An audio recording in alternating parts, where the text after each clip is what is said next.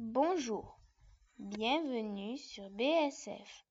Je suis Roxane Grillet et je vais aujourd'hui vous parler de Pompéi, petite ville d'Italie.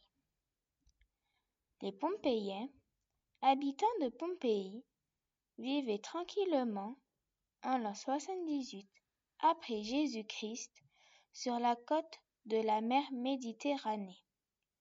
Ils étaient loin d'imaginer l'année suivante, le Vésuve, un volcan qui se dressait à quelques kilomètres, allait entrer en éruption.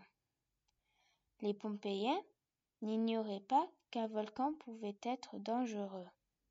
Ils s'étaient cependant installés au pied du volcan car la terre qui était plus fertile leur permettait de faire de meilleures récoltes.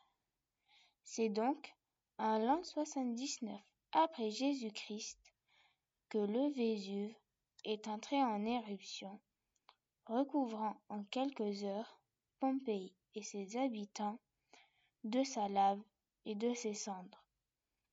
La vie et le temps se sont alors figés. Des années plus tard, on a commencé à construire une ville moderne sur les vestiges de Pompéi. On ne savait pas qu'un trésor du passé se trouvait sous terre.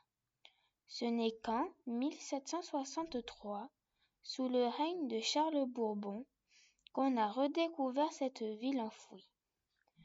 Bien évidemment, les maisons, les thermes, le forum, tous faits de pierre, ont résisté au temps. Mais les cadavres d'humains se sont décomposés dans leur enveloppe de cendres durcies laissant derrière eux des cavités. En 1860, un homme, Giuseppe Fiorelli, a eu l'idée de verser du plâtre dans ces trous pour obtenir des moulages de corps humains si précis que nous pouvons encore lire l'expression d'effroi que ces personnes ont ressenti lors de la catastrophe. Aujourd'hui, la ville a été complètement déblayée et elle peut donc se visiter.